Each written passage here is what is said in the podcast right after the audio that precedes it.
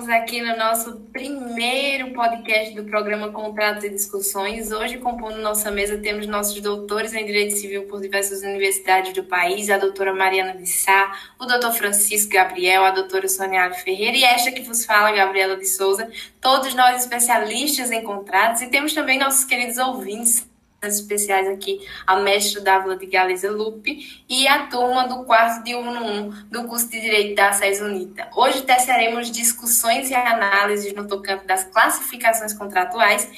Isso passa a palavra para a doutora Mariana de Sá iniciar a nossa discussão.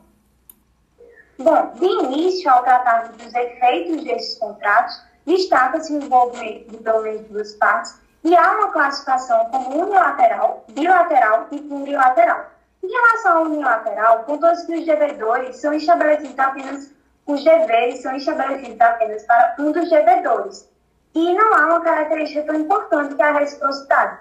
Eu posso dar como exemplo a doação simples. Venho trazendo uma jurisprudência do Tribunal de Justiça de Minas Gerais, onde, onde traz mais outro exemplo do contrato unilateral, que é, portanto, o contrato de fiança. Mas, resumindo o teor da decisão, o Tribunal de Justiça ele decidiu que realmente havia existência da dívida e que o devedor, como estava impossibilitado de cumpri-la, e antes disso tinha firmado o contrato de fiança com um terceiro, chamado fiador, contudo, logo percebe-se que é, esse fiador, ele em caráter de unilateralidade, vai cumprir o pagamento da dívida. Tocante aos bilaterais, doutora Gabriela, você poderia nos dar alguns exemplos práticos? Claro, no tocante aos contratos bilaterais, temos o clássico exemplo do contrato de compra e venda. O vendedor tem o dever de entregar a coisa, tem o direito de receber o preço, enquanto que o comprador tem o dever de pagar o preço e é, é, o direito de receber a coisa. Temos também a troca, a locação, o contrato de prestação de serviço, enfim, são muitas as possibilidades. Tem em relação à cláusula solviente que repete nos contratos bilaterais, é, a gente chama isso de pague e depois reclame. Ou seja, se eu compro algo, por exemplo, uma casa, e eu não pago o valor, eu não posso cobrar da outra parte, no caso o vendedor que me entrega a casa. E doutora Mariana, eu peço venha já aqui para também você que é especialista no assunto, é, você poderia nos dar, além dos contratos unilaterais e bilaterais, poderia falar um pouco dos contratos plurilaterais e nos dar exemplos? Claro, doutora. Primeiramente, é, eu posso citar o exemplo de seguro de vida é, em grupo até o contrato de consórcio. Em relação à, à cláusula citada, eu posso é, citar aqui que ela também é muito importante nesse âmbito. Aliás, o jurista Silvio Venosa destaca de, de, forma bem esclarecedora que quando há o descumprimento por, por parte de algum dos envolvidos, não deve ocorrer essa total paralisação do contrato. Já só deve ocorrer nesse sentido se é, a negociação, é, for, a essência desse negócio jurídico for totalmente afetada sobre a formação dos contratos. E aí eu gostaria que o doutor Francisco nos respondesse exatamente por se tratar de uma negociação do conteúdo das partes no contrato de adesão, é possível a instauração de cláusulas que estipulem renúncia antecipada do aderente a direito resultante da natureza do negócio? Não é possível, doutora Soniada, pois como preleciona o artigo 424 do Código Civil, serão nulas aquelas cláusulas contratuais que tenham teor abusivo.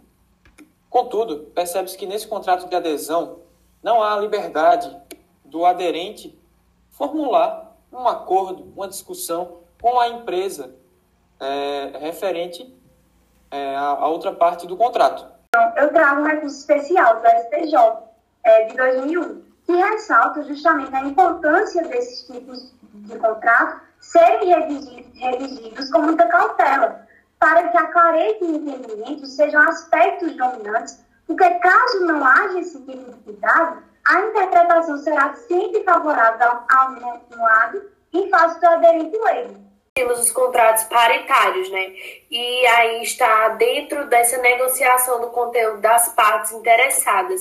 Então, doutor Francisco, o que torna negociável, já que, diferentemente do contrato de adesão, os contratos paritários estão fora dessa zona de vantagem?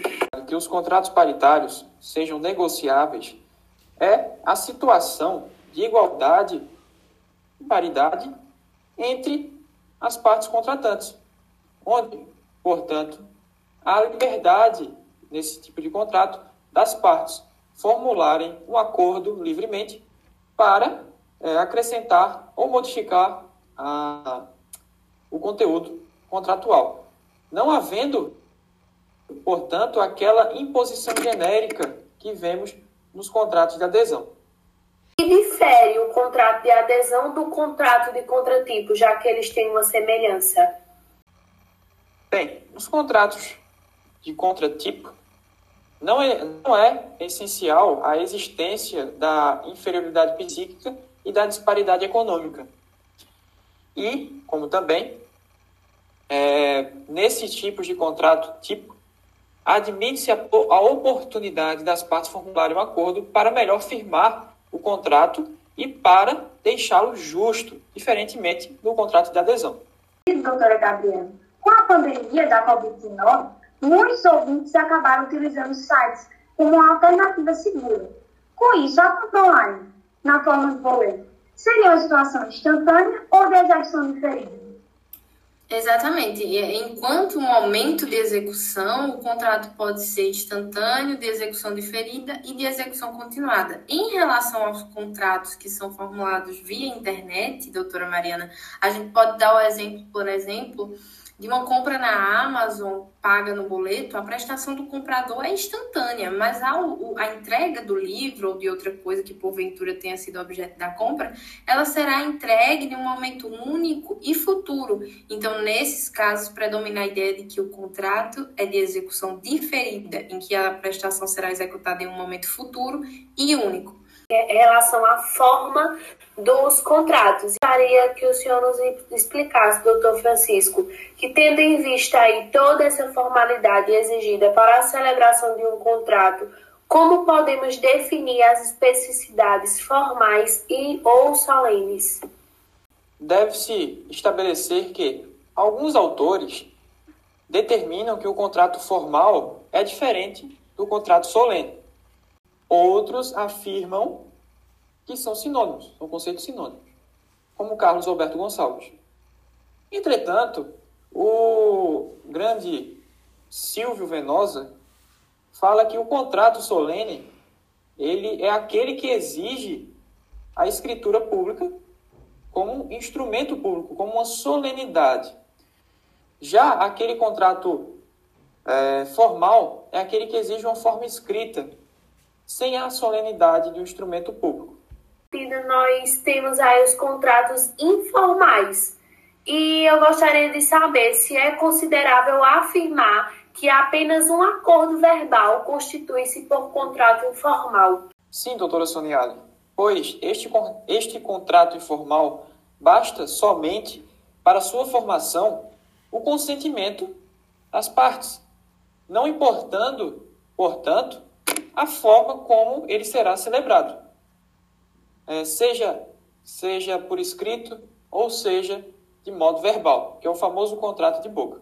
Na sequência, temos aí os contratos consensuais. E aí, sabendo que pelo contrato consensual a simples manifestação da vontade das partes consuma o negócio, eu gostaria de saber se a compra e venda de algo que gera efeitos reais transmite por si só a propriedade da coisa alienada. Não, doutora Soniali, pois mesmo que a vontade das partes seja um elemento fundamental para a criação e formação do contrato, é, não é o único elemento necessário para que haja transferência do direito de propriedade de quem vende para quem compra um bem.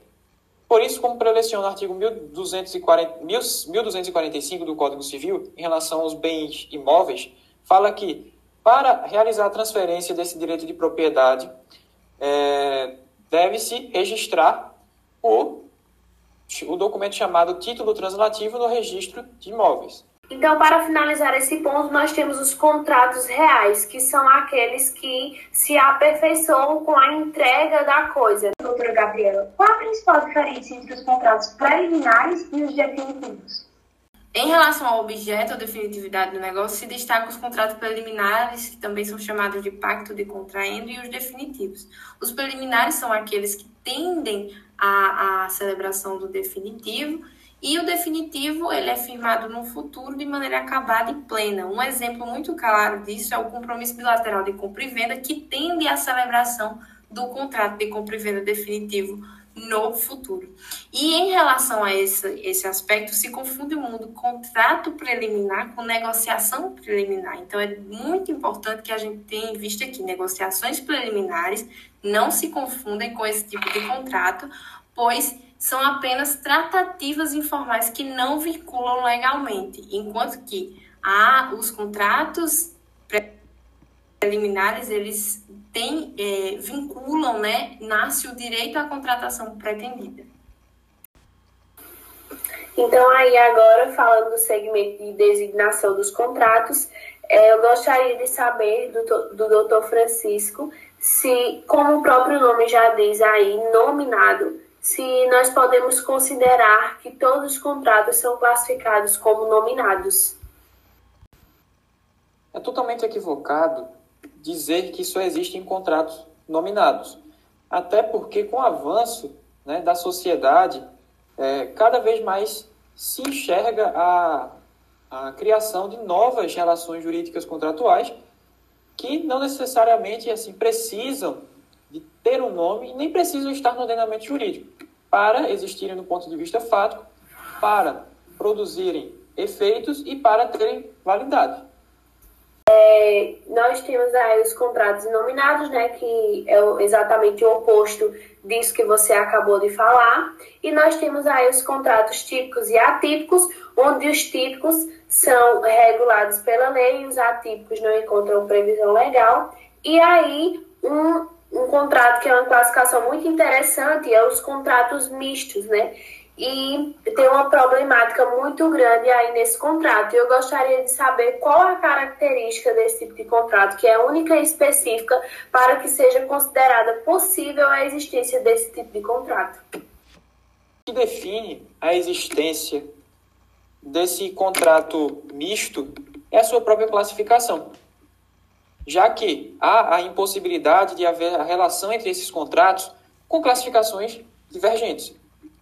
Esse é o verdadeiro, real sentido é, da crítica realizada por Venosa quando ele traz essa, em seu livro, essa divergência que ele põe sobre os contratos mistos. Os contratos mistos são é, praticamente a mistura do contrato típico com o atípico, segundo Carlos Alberto Gonçalves. Nós temos aí um conceito é, de união de contratos, que nada mais é do que um conceito doutrinal que exprime a existência de uma relação com alguma relevância entre duas ou mais relações contratuais. É, e aí, por fim, para a gente finalizar, eu gostaria que a doutora Gabriela ela viesse com um exemplo prático e seria os contratos coligados, que também aí se parece muito com o que nós já vimos falando anteriormente. Os contratos coligados, eles são é, aqueles contratos em que se ligam pelos efeitos, né? Tem uma jurisprudência muito interessante do STJ envolvendo um dos envolvendo contratos coligados, que tem como réu o Esporte Clube Corinthians Paulistas, em que o, o, o STJ entendeu que o contrato de trabalho entre clube e atleta profissional seria o negócio principal, sendo que o contrato de exploração de imagem acessório seria acessório, mesmo que de origem eles não tivessem celebrados com essa natureza de dependência, os seus efeitos acabaram tornando eles coligados, ou seja, é, unidos aí pelos seus efeitos. Isso está no acordo 34.504 e assim a gente finaliza a nossa é, explanação o nosso podcast. Gostaria de agradecer a todos os doutores que estiveram aqui conosco, os ouvintes, e dizer que estamos ansiosos para o próximo. Obrigada.